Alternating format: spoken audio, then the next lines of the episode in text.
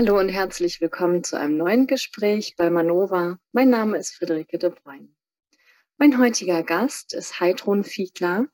Und Heidrun Fiedler beschäftigt sich seit vielen Jahren mit dem Thema Konflikte, Konfliktlösung, Gerechtigkeit und ähm, hat ein Modell, eine Methode nach Deutschland geholt, über die wir heute sprechen wollen, die Restorative Circles. Herzlich willkommen, Heidrun Fiedler. Ja, hallo. Danke, Friederike, für die Einladung. Mhm. Was ist Restorative Circle Arbeit? Was bedeutet das übersetzt? Mhm. Ähm, dies Restorative mh, hm, heißt wiederherstellen. Und ja, die Circle, klar, der Kreis. Und ähm, das Wiederherstellen, da geht es sehr darum, das, was vielleicht in, in Unordnung geraten ist, da wo Konflikte, Probleme, Themen sind, die sich zeigen, ähm, dass es eine Möglichkeit gibt, die wieder herzustellen, wieder neu zu sortieren, neu zu ordnen. Und ähm, für mich fängt es sogar noch viel früher an. Mm, es geht überhaupt um die Kreise. Also der Kreis als solches, als Symbol. Ich halte hier gerade mal was fest, aber ich sitze draußen und äh, mir fliegen hier gerade ein paar Sachen weg.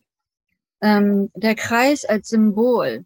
Wir haben ähm, 200.000 Jahre, vier, bis 400.000 Jahre gibt es schon Funde, wo sich alles um, einen, um die Kreise drehte und Feuer in der Mitte war. Und das ist, das ist das, wo wir herkommen. Und diese Kultur wurde an uns Homo sapiens vor 165.000 Jahren weitergegeben. Und was sich entwickelt hat, war, in diesem Kreis zu sitzen, bedeutete immer Schutz, Sicherheit, Austausch, Wärme. Und äh, für die Menschen haben auch Menschen oder auch unsere Vorfahren, noch Vorfahren, haben begriffen, dass dadurch soziale Strukturen wachsen und dadurch ist auch unsere soziale Sprache entstanden.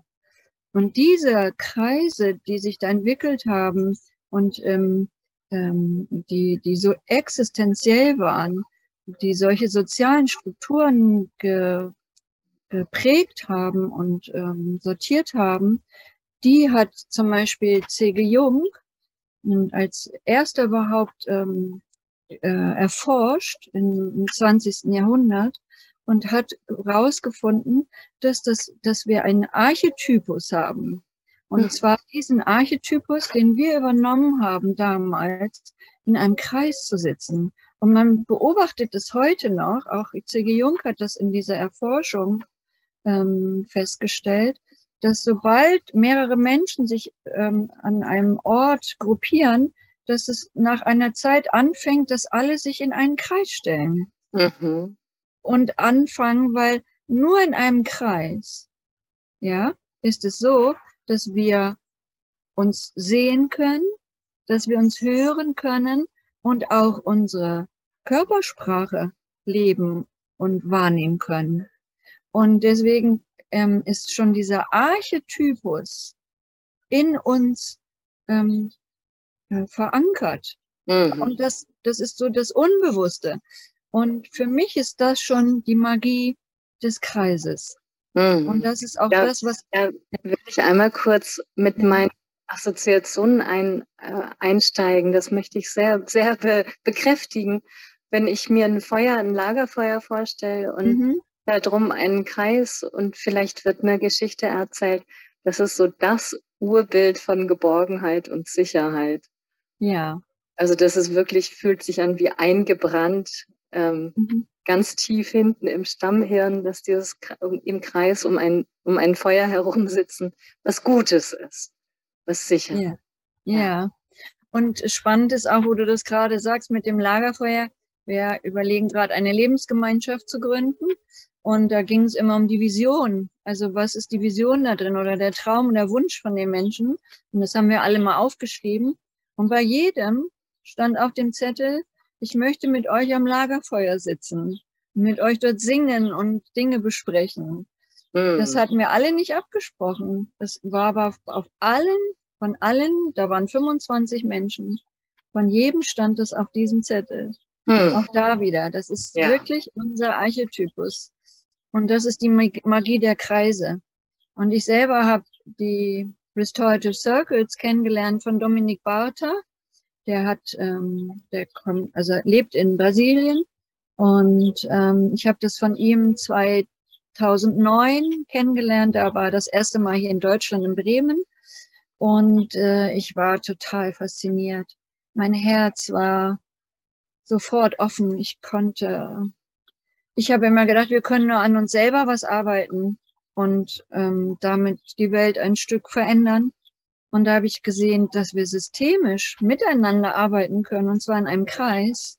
Ähm, ich nenne sie mittlerweile Verständigungskreise, ähm, um Konflikte, Themen, Probleme, was uns, was uns wirklich so stark bewegt und so stark in diesen Auseinandersetzungen, dass wir das ähm, heilen können in der Tiefe. Ja. Und, und für mich ist das ein sozialer Paradigmawechsel. Wirklich, also sehr stark, intensiv. Und das, ja. Ja, ähm, so, zum Verständnis mhm. äh, würde ich gerne noch ein bisschen mehr dazu hören. Ja. Barter hat diese Methode in äh, den Favelas in Rio de Janeiro entwickelt. So viel mhm. habe ich selber auch herausgefunden. Ja. Aber äh, das ist ja ein bisschen mehr, als miteinander im Kreis am Lagerfeuer zu sitzen. Ja, ja Kannst du dazu vielleicht gleich zu Anfang ähm, was erzählen, damit wir eine Vorstellung davon bekommen, um welche Arbeit konkret es da geht? Es ist Ihnen wichtig, gerade jetzt, dass es weiterhin kritischen und unabhängigen Journalismus gibt. Dann unterstützen Sie Manova am besten mit einem Dauerauftrag und ermöglichen Sie dadurch weiterhin Beiträge wie diesen hier. Vielen Dank.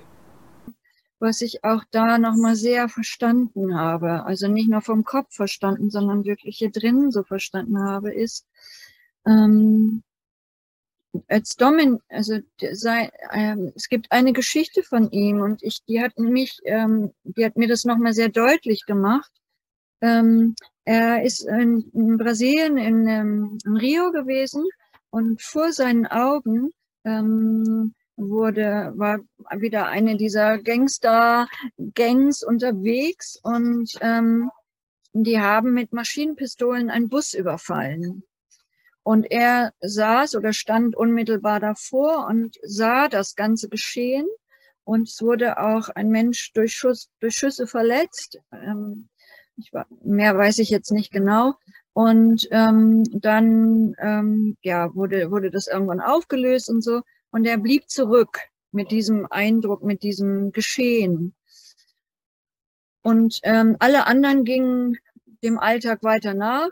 So, ist was passiert, okay, wir machen weiter. Und er stand dann noch und in ihm war alles aufgewühlt. Er hat mitbekommen, dass Menschen vom Leben, vom Tod bedroht wurden, ähm, über alle Gren menschlichen sozialen Grenzen gegangen wurde. Und er stand da und fragte sich, wieso können wir jetzt einfach Menschen so weitermachen? Wieso gehen wir jetzt einfach zum Alltag über? Und das hat ihn so beschäftigt, dass er an, da angefangen hat, sich zu fragen, und das ist so der, für mich auch ein großer Kernpunkt, dass wir begreifen als Gemeinschaft, als Menschheit, dass alles, was dich betrifft, auch mich betrifft. Mhm. Selbst wenn ich nicht direkt in dem Konflikt oder in dem Thema verwickelt bin. Und gleichzeitig bekomme ich die Auswirkungen davon mit und dass wir begreifen, dass wir in einer Geme wir sind in verschiedenen Gemeinschaften unterwegs. Ob es die Gemeinschaft der Schule ist, in die wir gehen, oder des Studiums, der, des Unternehmens, ähm, meiner Familie. Meine Familie ist eine Gemeinschaft. Ich, vielleicht habe ich eine Gemeinschaft von den Menschen, die alle zum gleichen Bäcker gehen und sich dort immer treffen. Ja, also so ganz elementare, wieder archetypische Gemeinschaften auch. Und häufig begreifen wir uns als solches nicht mehr. Mhm. Und ich mag da zum Beispiel, und ich mag zum Beispiel diesen Begriff da drin, diese kooperative Individualismus. Also, dass wir, dass das wirklich in wieder einer Kooperation kommt, in dieses Gefühl von Begreifen, Bewusstwerden von Gemeinschaft. Und da finde ich, setzt es unglaublich an, dieses Modell. Für mich ist auch keine Methode, weil es geht ja dann methodisch. Für mich ist das wirklich ein Modell. Und ähm, ich kann, ähm, vielleicht kann ich eine Geschichte erzählen. Sehr gerne. Ähm, von einer Jugendgang hier in Deutschland.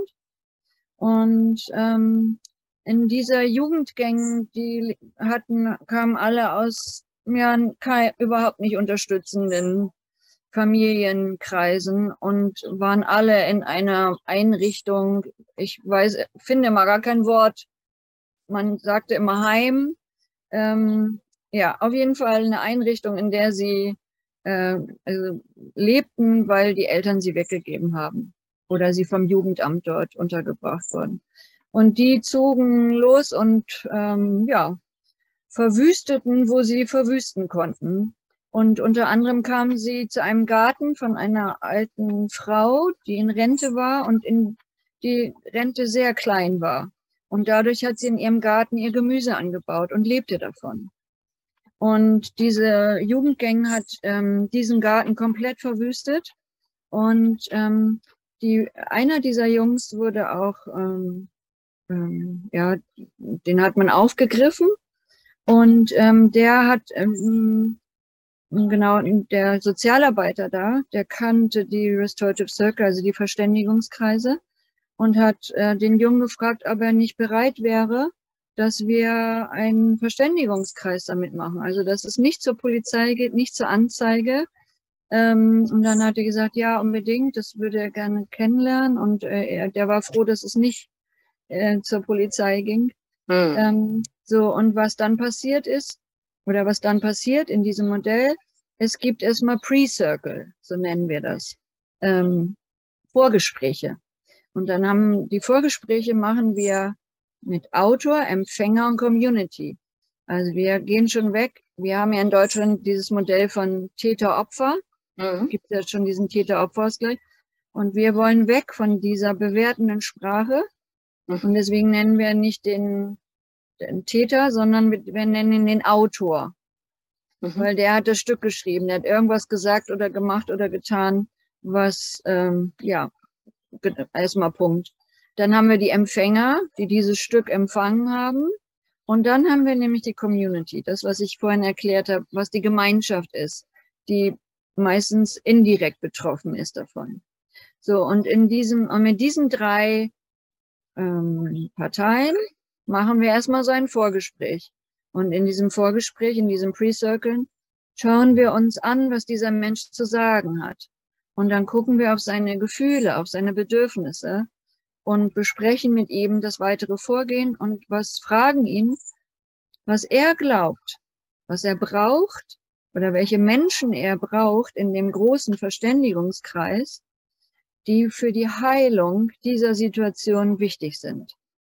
Und die benennt er dann und die schreiben wir auf und dann gucken wir, ob wir die mit ein, also inwieweit wir die mit einbeziehen.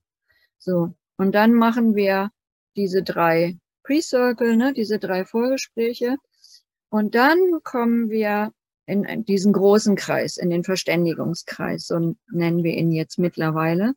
Und dort saß ähm, ein, die Oma saß dort, da saßen die beiden Söhne von der Oma, die sich drum kümmerten, da saßen die Sozialarbeiter aus dem Heim, die anderen Jungs aus der Gang wollten nicht, die sind nicht gekommen ähm, und haben auch abgestritten, dass sie dabei waren. Ähm, dann sind wir KreisbegleiterInnen, Facilitator wird es im Englischen benannt. Hier sagen wir KreisbegleiterInnen. Ähm, und wir sind immer zu zweit.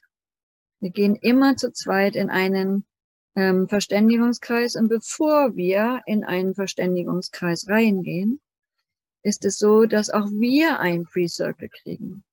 Mhm. Das liebe ich an diesem Modell besonders. Das ist, ich sage immer, das ist meine Perle. Weil wo in unserem Leben hier ob in Deutschland oder in vielen anderen Ländern, in denen ich schon auch war und gelebt habe, gibt es, dass Menschen, bevor sie in eine Arbeit gehen, dass man ihnen den Raum gibt, zu hören, wie es ihnen damit geht.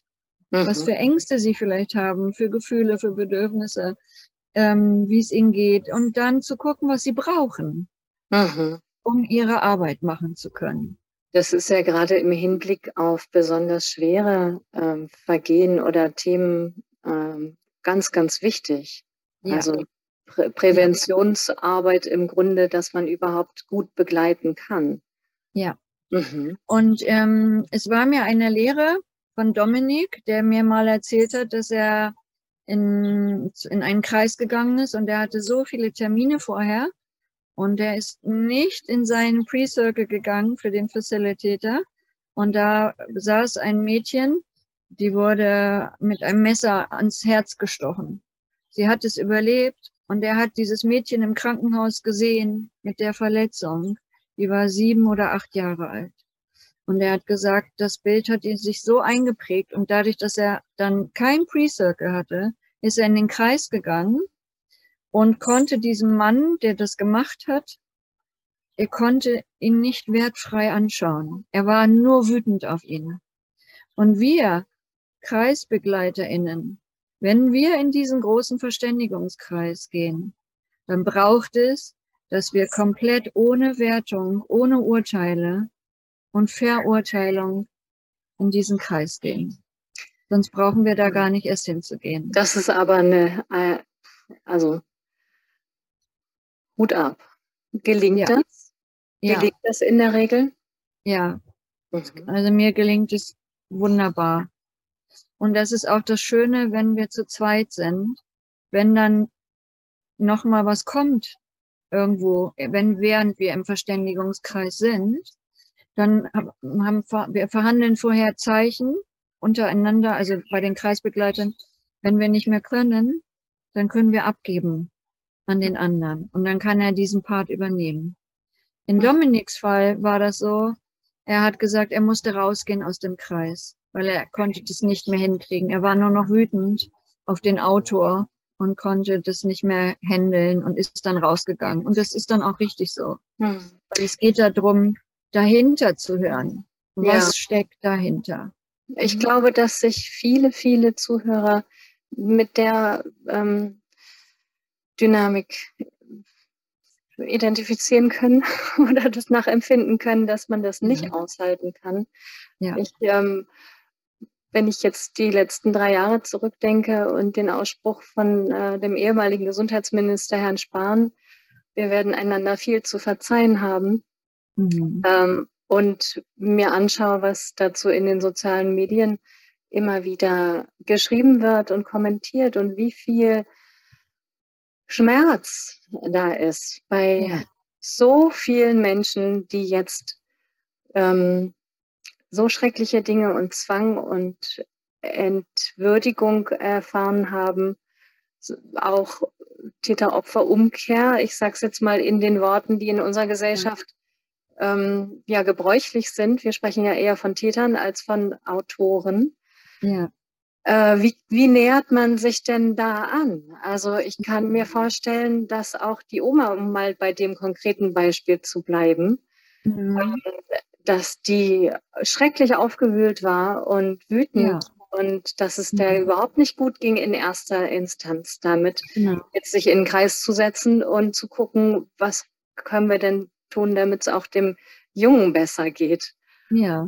Wie seid ihr da mit umgegangen? Wie, genau. Du hast bestimmt hunderte oder tausende solcher Geschichten. Du arbeitest mhm. da inzwischen lange mit. Ja.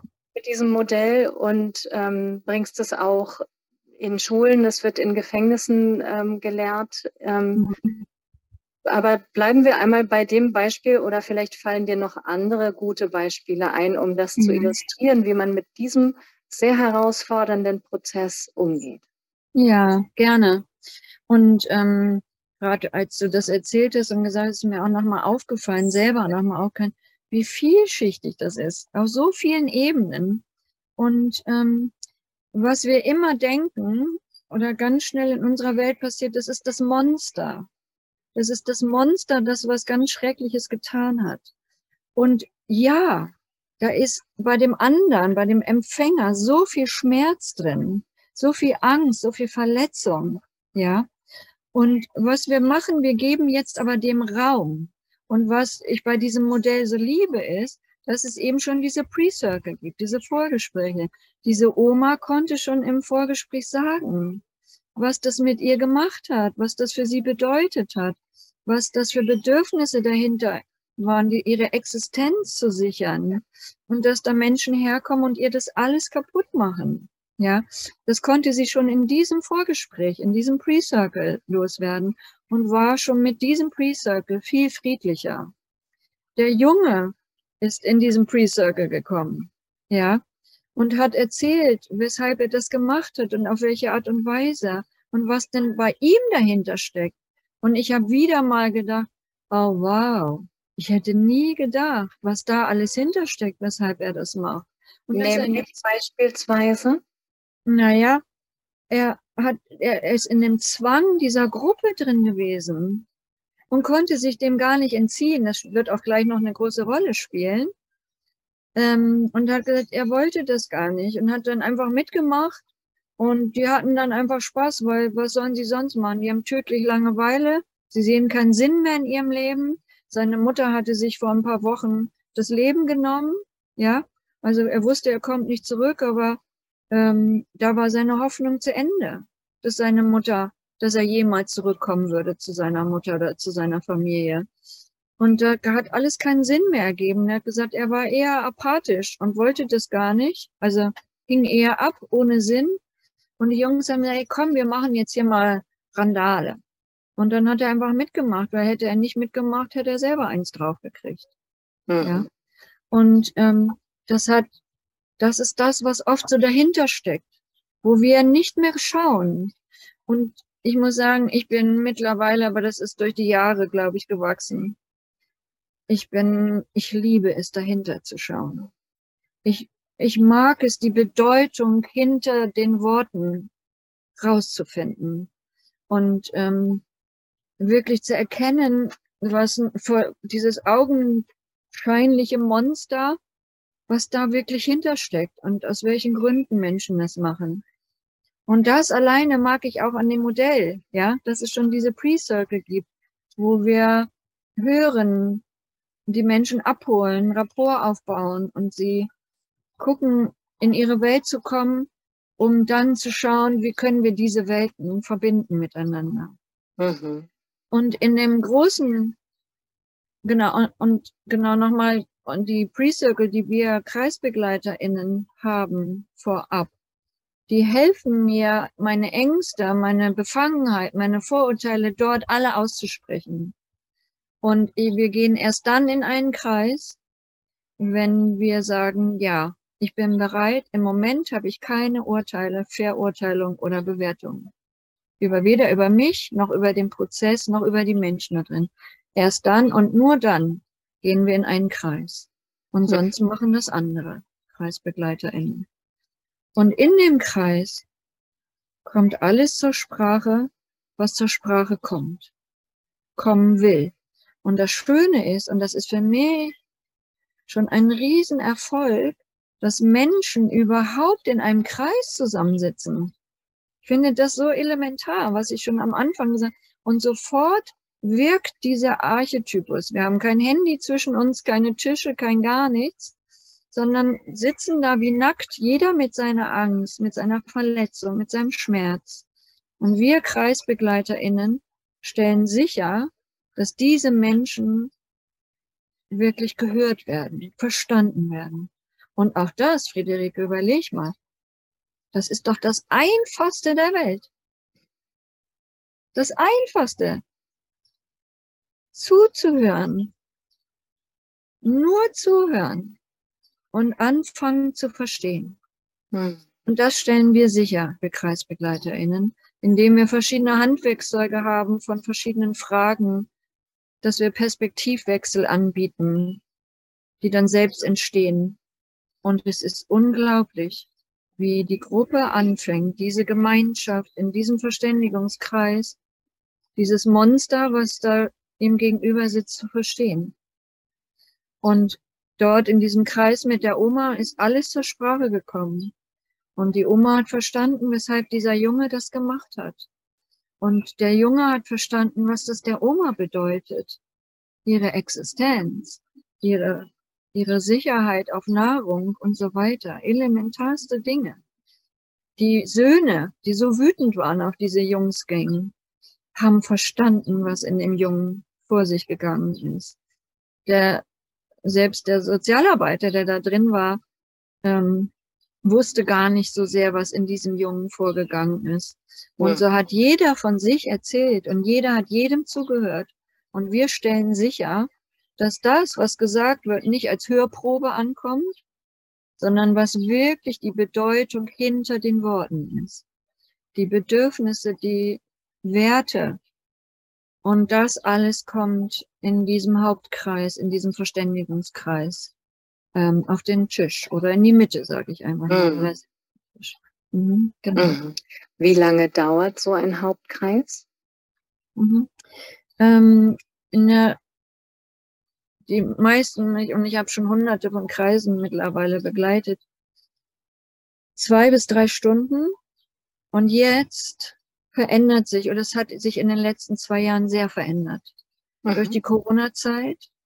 Erstmal dadurch, dass überhaupt ja gar keine Kreise mehr stattfinden konnten, drei unserer Hauptbedürfnisse von oben komplett unterdrückt wurden, negiert wurden.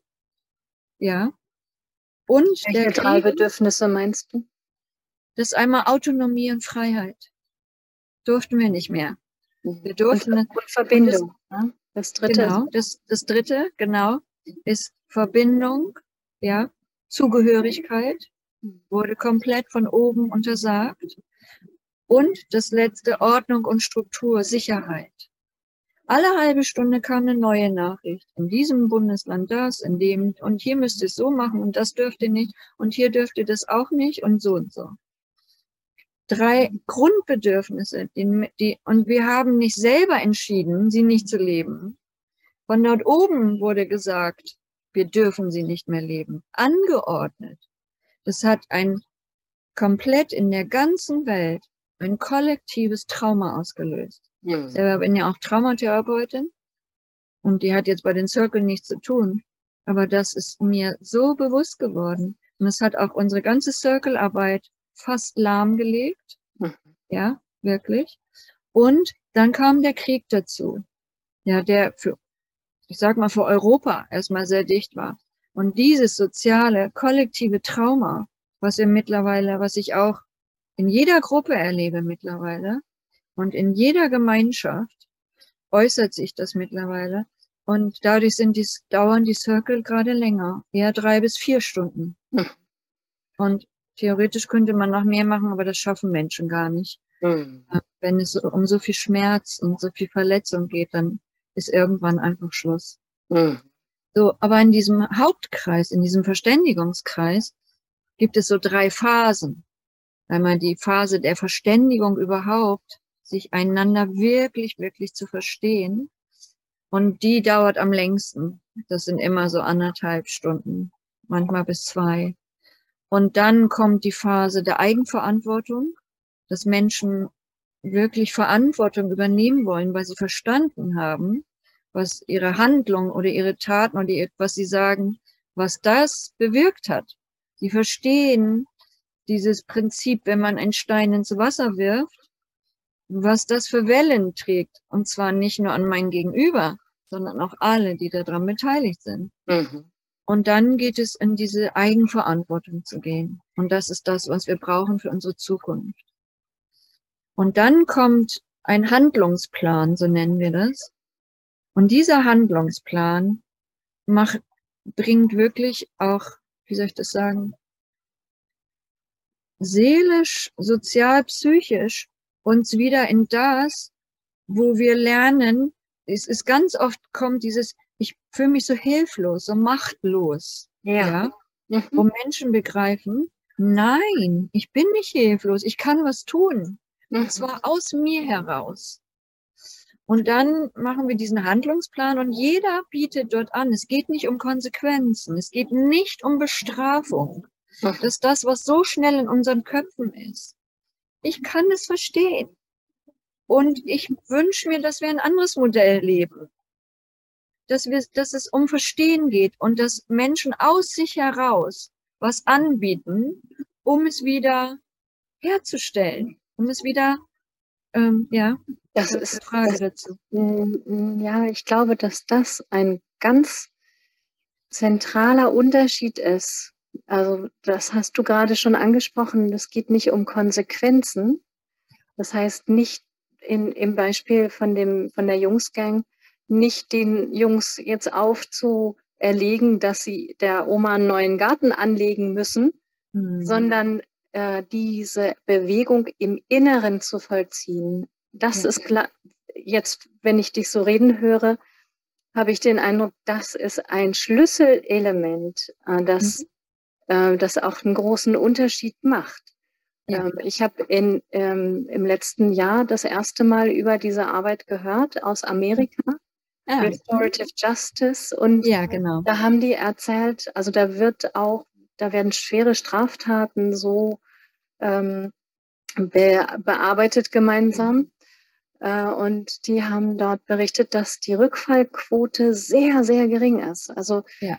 Ob man einen jugendlichen Straftäter ins, jetzt mag ich dieses Wort gar nicht mehr sagen, jungen Menschen, ja. der eine Handlung begangen hat, die, ähm, die einfach ne, Stra eine Straftat ist. Ähm, ja. Wenn man den ins Gefängnis schickt, dann ist die Chance, dass hinterher die nächste und noch eine und noch eine Straftat kommt und die, die immer schwer, schwerer werden, ist sehr, sehr hoch.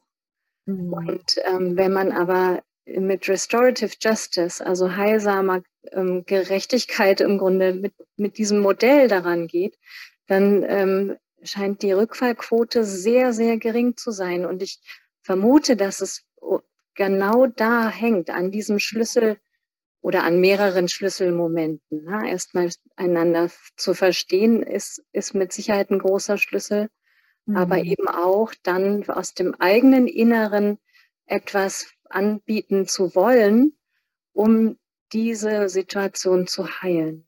Ja, genau. Wie war das denn im Fall dieser Oma und der mhm. Bildungsgang? Genau. Das ist ähm, auch wirklich einer der Schlüssel. Für mich gibt es mehrere dort und das ist einer der Schlüssel. Wie können wir genau auch auf diesem, wie soll ich das sagen, auf diesem Weg, wenn, wenn der Junge nicht versteht, was die Oma dort geschaffen hat und die Oma nicht versteht, was den Jungen bewegt hat, wie soll aus innen heraus eine Veränderung geschehen? Wie soll eine Heilung entstehen. Und was tatsächlich entsteht, ist eine unglaubliche Empathie. Und zwar auch für sich selber. Das erlebe ich in jedem Kreis. Nicht nur eine Empathie für den anderen, sondern auch für sich. Und was passiert ist, ist, dass der Junge dann wirklich bei dem Handlungsplan, wir fragen dann rum, wer möchte was anbieten, was, ähm, was ähm, heilen kann, was eine Veränderung bringen kann. Und der Junge hat gesagt, ich möchte so gerne den Garten wiederherstellen. Mhm. Ich weiß nicht so richtig, wie das geht. Ich habe sowas noch nie gemacht. Ich habe das noch nie gelernt. Aber ich würde dir so gerne helfen, hat er gesagt. Mhm. So, und dann hat die Oma gesagt, oh ja, danke dafür. Und weißt du, du kannst dann mittags immer nach der Schule kommen und ich mache dir was zu essen. Und dann gehen wir zusammen dabei. Und dann haben die Söhne gesagt, ah ja, das ist ja eine tolle Idee und wir kommen auch ab und zu dazu und helfen mit. Ja, also es gab von jedem ein Angebot. Es muss nicht, wir fordern das nicht, sondern wir wollen, dass das hier von innen herauskommt und nicht von außen aufdoktriniert. Ja, mhm. so. Und ähm, genau, ähm, dann wird, wird alles angeboten. Wir halten das schriftlich fest und jeder unterschreibt tatsächlich für das, was er dort angeboten hat oder sich wünscht. Wir können auch Wünsche äußern. So, in diesem Fall, das ist sehr spannend auch. Wir machen nach diesem Hauptkreis, gibt es ungefähr acht Wochen später noch einen Post-Circle. Also eine Nachbesprechung. Alle, die an dem Handlungsplan mh, hm, beteiligt waren, die kommen dort alle nochmal zusammen und dann wird nochmal geschaut, wurde dieser Handlungsplan gelebt? Mhm. In diesem Fall war es so, dass der Junge nicht gekommen ist, um den Garten wiederherzustellen. Und auch dort geht es dann nicht um Konsequenzen und dieses, dieser moralische Zeigefinger. Mm -mm. Eher dies, oh, was ist passiert? Magst du uns erzählen? Mhm. Das war doch dein Wunsch, das zu tun. Was ist passiert? Mir hat er gesagt, die anderen Jungs aus seiner Gang haben ihm äh, Strafe und Prügel angedroht, wenn er bei der Oma äh, den Garten wiederherstellt. Mhm. Und er wurde richtig ganz doll bedroht und er hatte panische Angst, dass er verprügelt wird. So, und dann haben wir ihn gefragt, ob er trotzdem, also angenommen, es würde Lösungen geben, ob er trotzdem noch bereit wäre, den Garten herzustellen. Und dann hat er gesagt, ja, unbedingt. Das hätte ihm so, hätte ihn so gequält, dass er das angeboten hat und er will das wirklich. Und, aber seine Angst, geschlagen zu werden, ist so viel größer. Hm. So, und dann wurde ein neuer Handlungsplan entwickelt. Und zwar hat dann einer der Sozialarbeiter hat angeboten, ihn mittags immer hinzubringen zur Oma. Und einer der Söhne hat ihm angeboten, abends wieder zurückzubringen, damit die Gang ihn nicht schlagen kann und nicht ähm, ja, nicht ihm weiter bedrohen kann. Und der Schulsozial, nee, Schulsozialarbeiter, also schon der Sozialarbeiter dort aus dem, der Einrichtung, hat sich dann die Jungsgang nochmal vorgeknöpft und hat gesagt, hier, so und so. Und was dann geschehen ist, das habe ich schon öfter erlebt und es kann, hat Dominik auch schon oft erzählt, dann haben die anderen Jungs aus dieser Gang haben verstanden, das ist bei ihnen angekommen, dass ihr Kumpel nicht bestraft wurde. Mhm. Im Gegenteil, ihm wurde zugehört, was bei ihm, was sein Leben bedeutet, der Sinn seines Lebens ist und wo er verloren gegangen ist. Und dass er jetzt eine Gemeinschaft gefunden hat, ja, in der er heilen kann. Und dann haben die anderen Jungs gefragt, ob sie nicht auch einen Kreis haben dürfen. Mhm. Weil das ist diese Angst, die jedes Mal dahinter steckt. Ich habe was gemacht, schon als Kind. Keine ja. Ahnung, mir ist ein Glas runtergefallen. Kannst du nicht aufpassen? Du machst immer alles kaputt. Ähm, jetzt geh mal in dein Zimmer und ähm, sei mal still. Ich mache jetzt das Zimmer zu, mir reicht's. Hm. Ja?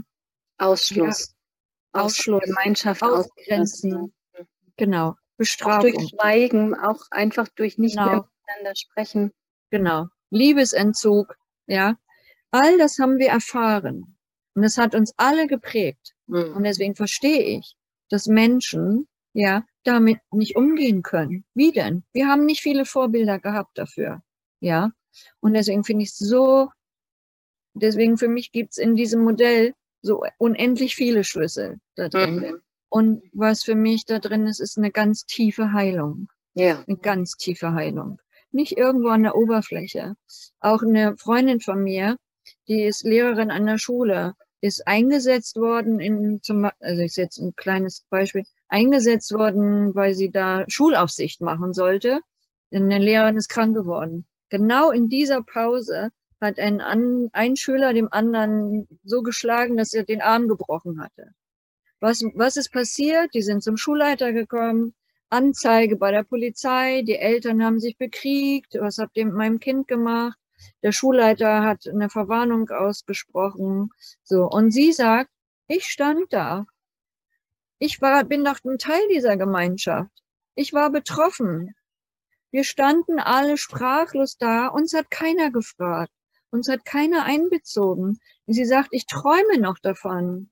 Ich träume nachts von diesem Armbruch. Und ich fühle mich wie hängen geblieben. Hm. Und das passiert hier ständig, überall in der Welt, dass wir wie hängen bleiben, gefühlsmäßig und es immer weiter in uns blockiert. Ja. Und wir kein Handwerkzeug haben, damit umzugehen. Ja. Ja. Ja. Und deswegen braucht es solche Modelle. Und ich sage gar nicht, das ist das einzig wahre Modell. Das möchte ich damit nicht sagen. Es gibt mittlerweile auch viele veränderte Kreisverfahren und Modelle, ähm, die ich alle sehr schätze, Und das ist ein Modell dafür. Mhm. Ja, und mir sehr ans Herzen gewachsen. Mhm. Ja, das ist sehr, sehr berührend. Zu, also für mich gerade diese Geschichte nachvollziehen zu können, zu hören, wie es auch den, den Jungs, den anderen Jungs danach ging, als die verstanden haben, dass es nicht um Bestrafung geht. Ja. Mhm. Genau. Und das wünsche ich äh, wirklich im Grunde allen Menschen, vor allem unseren jungen Menschen, solche Erfahrungen machen zu können. Ja. Du bildest auch aus. Ähm, du bildest Ja.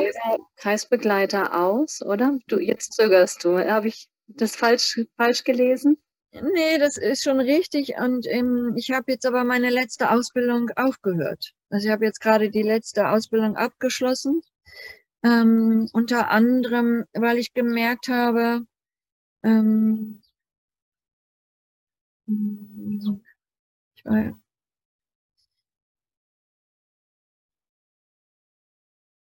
weil ich selber lieber restaurative Systeme gründen möchte. Also ähm, ich kriege ganz oft Anfragen, Kreise zu begleiten. Und das ist, dann komme ich sozusagen immer von außen. Und ähm, dann mache ich die Pre-Circle, vielleicht noch mit anderen KreisbegleiterInnen und dann den Hauptcircle und so weiter. Und das sind schon viele Ressourcen, die da freigesetzt werden müssen, um dieses Modell zu leben. Und ähm, was für mich viel mehr Sinn ergibt, ist ein restauratives Sinn, äh, ein restauratives System zu gründen. Was ist das? Genau, das ist das, was ich an dieser Schule gemacht habe in Mölln. Es ist ein Berufsbildungszentrum. Und das ist auch die einzige Schule hier in Deutschland, die wir haben, die das System hat. Und da habe ich sozusagen die Menschen in der Schule, das damals waren es 4000 Schüler und 280 Lehrer. Und dort habe ich alle, die Interesse hatten, dieses Training, diese Ausbildung, ich mag immer Weiterbildung. Menschen sind ja schon sehr gebildet in so vielen Dingen. Deswegen sage ich es jetzt einmal Weiterbildung, ähm, die bereit waren, das zu lernen, dieses Handwerkzeug, dieses Modell. Und die habe ich, ich habe dort mit 50 Menschen, die interessiert waren, angefangen. Und die haben dann diese Weiterbildung durchlaufen. Das war 2011. Mhm. Und ähm, da, das ist das, was ich mir so wünsche, dass eine Gemeinschaft, ob das eine Schule ist, ob das ein Unternehmen ist, ob das eine Familie ist, ähm, ob das im Strafvollzug ist, dass eine Gemeinschaft, dass Menschen, die da drin leben, Wohnen, arbeiten, dass sie dieses Modell lernen für sich und die Gemeinschaft, also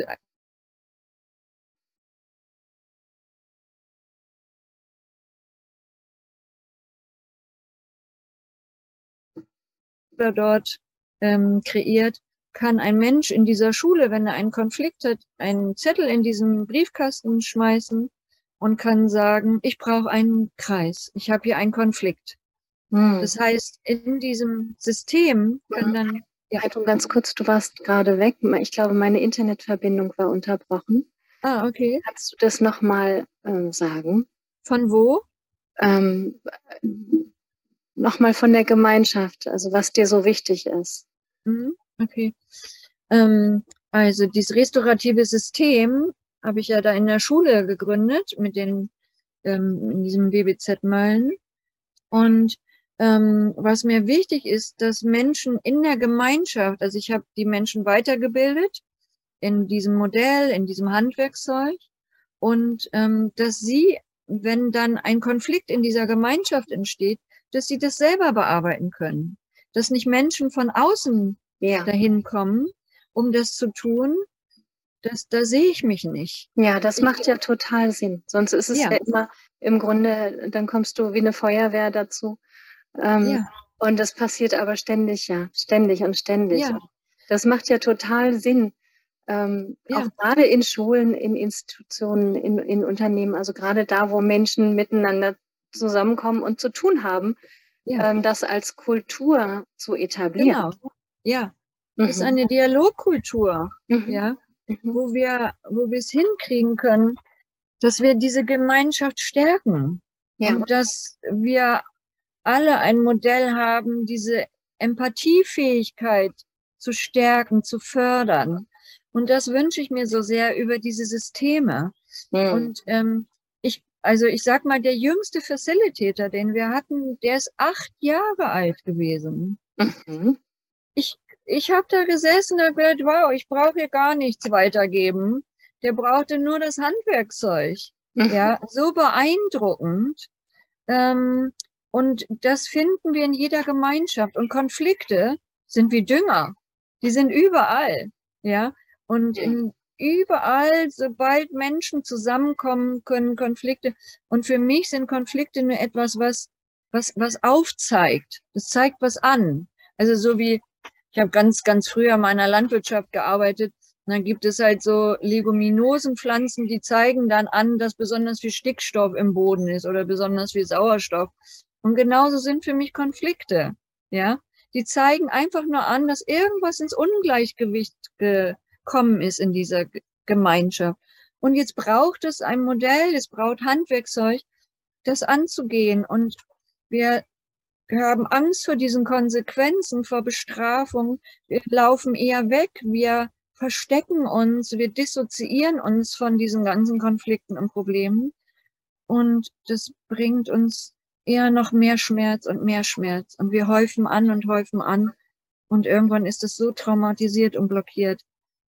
Und dafür, deswegen ist für mich, ich möchte restaurative Systeme gründen mhm. und ähm, nicht so gerne Ausbildung machen. Mhm. Also ich bin bereit, in Unternehmen überall hinzugehen und die Menschen darin zu unterstützen, das System in ihrer Gemeinschaft zu. Dafür stehe ich gerne da. Mhm. Kann man äh, dich finden im Internet? Ähm, ja, wir haben einmal ähm, auf, also ich habe ja zwei Seiten über meine Praxis, ne? Also einfach Praxis Heidrun, nee, also wie geht was schon mal? heidrun-fiedler.de ist das die. Und die andere Seite ist ähm, über unsere Homepage, weil wir haben ja einen Film gedreht, mhm. einen Dokumentarfilm über dieses Modell. Und die Homepage ist ähm, restorative-circles.de. Mhm. Und die verlinken ähm, wir beide gerne. Hm, genau, da könnt ihr uns auch gerne schreiben. Hm, genau, also diesen Film kann ich sehr empfehlen. Da stellt ihr ja auch diese berufsbildende Schule vor und dass die ja. Menschen sprechen. Also die mhm. Menschen, die da sich darauf eingelassen haben, dieses System oder dieses Modell zu lernen, die berichten da und sind einige beeindruckende ähm, Beispiele dabei. Mhm. Kriegt also wirklich ein ganz plastisches, einen, einen lebendigen Eindruck von der Arbeit.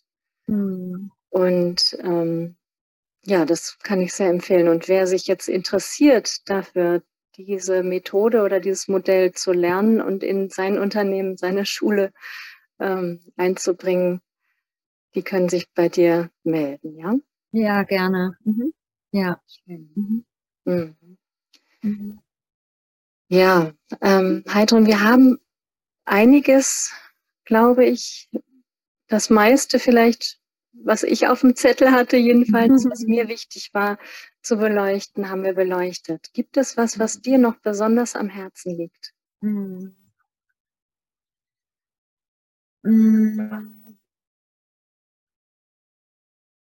Oder darf ich dir eine persönliche ja. Frage stellen? Ja, gerne. Mhm. Was hat dich bewogen, diese Arbeit zu machen? Weil du bist mhm. ja von woanders beruflich gekommen. Mhm. Und dann stelle ich mir vor, gab es aber einen Anlass? Was ist, da, was ist das? Was bewegt dich, diese Arbeit zu tun? Mhm. Ja. Mhm. Ähm, auch etwas, was ich schon in unserem Dokumentarfilm gesagt habe, ähm, ist meine eigene persönliche Geschichte meine Kindheit, meine Jugend. Ich bin aufgewachsen mit einem ähm, Vater, der Alkohol ähm, abhängig war und der uns alle wirklich, also wir haben alle sehr, sehr viel Gewalt erfahren. Und ähm, eine Schwester, die sogenannt geistig behindert oder mh, hm, ist. Und in dieser großen Familie gab es so viel körperliche und äh, verbale Gewalt und ich war oft hilflos da drin. Und ähm, wir haben so wenig Unterstützung von außen bekommen. Und ich habe immer nur gedacht, wie geht das? Wie kann das angehen, dass Menschen sowas tun und dass es hier keine Unterstützung gibt, keine Hilfe, nichts an die Hand bekommen. Und, ähm, und ich, ich bin dankbar heute für das, was ich da erlebt habe. Das hört sich vielleicht komisch an. Heute, nach all dem, was ich gearbeitet habe, ich bin, ich bin nach Asien gereist. Ich habe in buddhistischen Klöster gelebt und alle möglichen Dinge getan, um mich zu finden, um Antworten zu finden. Wie können wir miteinander kommunizieren? Wie können wir mit uns selbst sprechen und mit anderen miteinander. Ich habe ähm, selber auch eine Hebammenausbildung und weil ich wollte, dass Menschen schon anders geboren werden als die Art und Weise, wie ich in die Welt gestartet bin. Und ähm, ich bin Therapeutin geworden, um zu verstehen, also das war so ein ganzer Weg dahin. Und ähm, all das hat mich bewegt. Und heute noch glaube ich, ich hätte mir gewünscht, wir hätten damals so einen Verständigungskreis bekommen. Alle, mein Vater auch. In sein, ich weiß nicht, bis heute nicht. Ich kann das mit ihm nicht mehr klären. Ich habe meine Wege gefunden, meinen Frieden damit zu finden. Aber manchmal habe ich heute noch eine Neugierde, der, was mein Vater wohl gesagt hätte weshalb er seine Frau und seine Kinder schlägt. Ja. Und ich hätte mir gewünscht, er hätte verstanden, was es mit uns macht. Mhm. Und das, ja, es ist heute noch ähm, bewegend für mich. Und ja, und ich bin dankbar dafür, weil es aus mir den Menschen gemacht hat, der jetzt hier sitzt mhm. und der diese Wege gegangen ist. Und dafür bin ich sehr dankbar und sehr froh. Und ich bin froh, dass ich in meiner Familie mit meinen Kindern und meinem Enkelkind eine andere Kultur leben kann, die sehr heilend ist. Auch, auch mit Konflikten, Gott sei Dank, da ist ordentlich was los. Und wir können immer wieder heilen, immer wieder auf dieses Modell zurückgreifen und diese Empathie und diesen Dialog fördern. Mhm. Ja. ja, und das wünsche ich mir wirklich für alle, für alle. Und am besten schon wie die ganz Kleinen. Ja, ja, ich glaube, das könnten wir alle unglaublich gut gebrauchen. Also das ist wirklich was, was fehlt, ähm, mhm. diese Qualität, sich hinzuwenden zueinander und dass da auch genug Zeit ist und genug ähm, emotionale Wärme drumherum, mhm. dass auch diese ganz schwierigen Dynamiken überhaupt angeschaut und gefühlt werden können, auch innerfamiliär. Ähm, und dass das dann ja, auf eine heilsame Art miteinander, ähm, ja, also gehalten werden kann erstmal. Ne? Mhm. Weil das, was wir, was ich beobachte, ist ähm, vielfach eine Verhärtung immer mehr, Hilflosigkeit ja. und dass es dann eben irgendwann knallt und dass es ein Ventil braucht. Und das äh, sehe ich auch bei den Jugendlichen in, im um Umfeld meiner Kinder, ähm, dass es mhm. ganz viel, auch jetzt gerade nach den letzten drei Jahren, ganz viel Anspannung ja. gibt, ja. die sich dann in heftigeren Konflikten als früher entlädt. Ja, genau. Also von daher ähm, bin ich sehr beeindruckt, auch von deiner, von deinem Weg, ähm, deine, de, deine Gründlichkeit, ähm, dich mit deiner Geschichte so auseinanderzusetzen. Ich glaube, dass das ähm, für uns alle auch ganz heilsam ist. Also jeder, der das tut, ähm, trägt ja bei zu, einem, ja. zu einer Entspannung im kollektiven Nervensystem. So, mhm. also das ist nicht nur persönliche Arbeit in meinen Augen, sondern eine ganz, ganz wichtige, ähm, ein ganz wichtiger Dienst auch an der Gemeinschaft. Ja, unbedingt. Und wo du es gerade gesagt hast, ich habe in meiner Praxis gerade so viele junge Menschen, Schüler und die Hälfte davon hat durch die Corona-Zeit schon einen Suizidversuch hinter sich. Und die anderen sind suizidal unterwegs. Und vielleicht zum Schluss, für mich gibt es durch all die Wege, die ich gegangen bin, könnt, würde ich sagen, Befreiung beginnt in einem Kreis, in dem wir einander zuhören. Das ist für mich wie ein kleiner Samen, Ein winziger kleiner Samen, den man in die Erde bringt, der dann Wasser bekommt und Nahrung. Ist das was, was man auch ohne Begleitung hinkriegt, meinst du? Also reicht die Bereitschaft aus? Also ich, ich stelle mir vor, ähm, dass ja. es möglicherweise jetzt viele Menschen gibt, ähm, die oh, was tun wollen.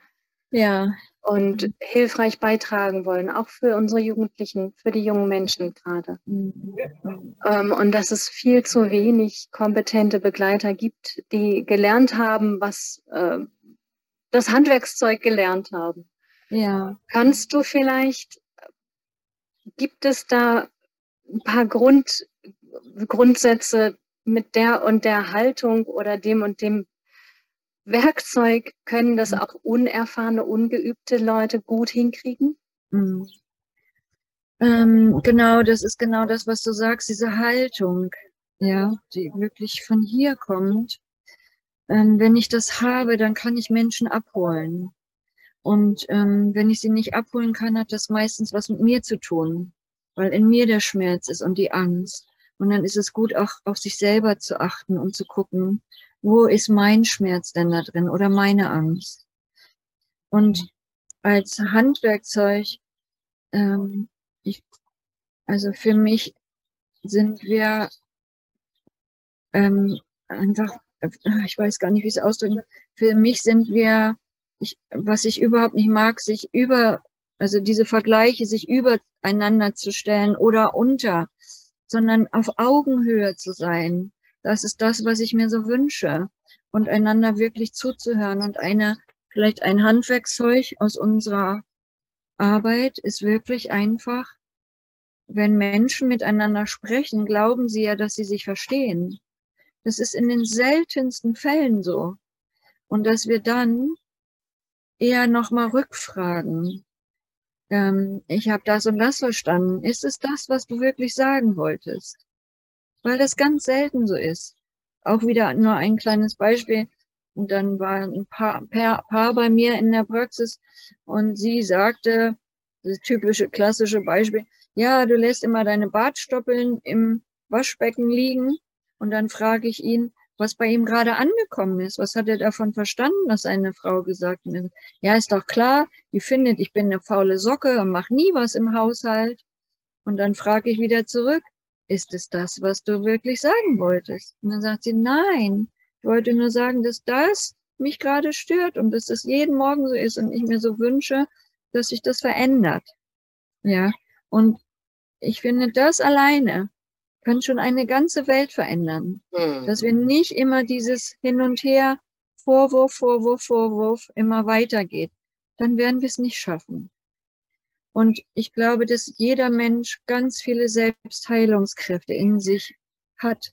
Und ich glaube auch von, von seiner Seele, nenne ich es jetzt einmal mal, heil ist. Und alles, was in diesen Lebenssituationen passiert ist, blockiert und traumatisiert ist, und ich glaube, wünsche da jedem, dass er Unterstützung bekommt. Und was ich erfahre in den Circlen, wenn es in einem System ist, so wie wir das in der Schule haben, dann hören Menschen von diesem Kreis und dann verstehen sie, dass es keine Bestrafung gibt und trauen sich eher, mhm. in einen Kreis zu gehen oder einen Kreis einzuberufen, weil sie plötzlich neue Erfahrungen machen. Und das ist eine kollektive Erfahrung, die wir da wieder machen, die kollektives Heilen bedeutet. Mhm. Deswegen wirken diese Kreise im System so viel mehr, als dass es nur dieser Kreis ist, sondern er strahlt weiter nach außen ab. Und Menschen fangen endlich an, wieder mutig zu sein, sich zu zeigen mit all ihrem Schmerz und ihrer Angst. Und gleichzeitig weil für mich ist in diesem Universum alles gleichzeitig. Da gibt es kein Aber oder ähm, braucht es, dass Menschen Unterstützung bekommen und Heilung, ähm, Begleitung. Ja.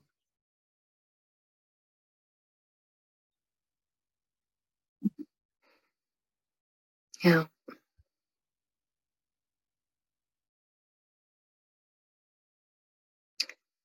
Ich danke dir, Heidrun, mhm. für dieses wirklich sehr schöne und ermutigende Gespräch. Mhm.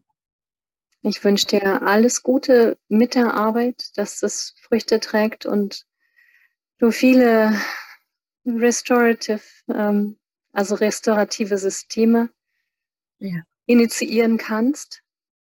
Mhm. Und es ist überall möglich. Ja. Überall. Ich freue mich, wenn diese Arbeit weitergeht mhm. und in die Welt getragen wird und ja. es ist überall möglich. Ja. Mhm. Alles Gute. Danke dir. Danke dir, liebe Friederike, dass du mir zugehört hast und ganz bei mir warst. Marsha Rosenberg sagt immer, das schönste Geschenk, was wir einem Menschen machen können, ist unsere Präsenz. Danke dafür. Hm. Sehr, sehr gerne. Mhm. Und auch euch an den Empfängern herzlichen Dank fürs Zuhören.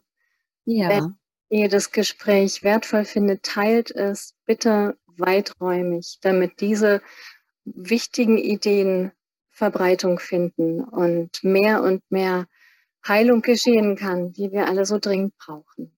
Ja, bitte. Das danke für diesen Abschluss noch. Mhm. Bis bald an dieser Stelle.